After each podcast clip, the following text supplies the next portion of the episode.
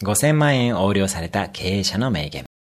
社員に5000万円も横領されたある経営者が裏切られたとは全く言わずに、すべて自分の甘さ、経営の仕組みを変えた。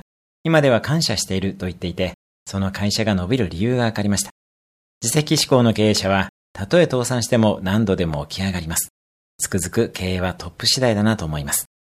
横領が起こるのは実際に採用、業務形態、マネジメント、文化などシステムの問題ですね。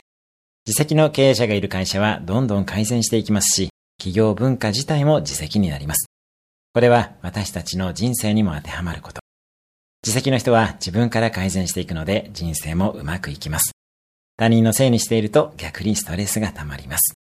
今日のおすすめアクションです。他責にしている事柄を自責で捉え直してみる。今日も素敵な一日を。毎日1分で人生は変わります。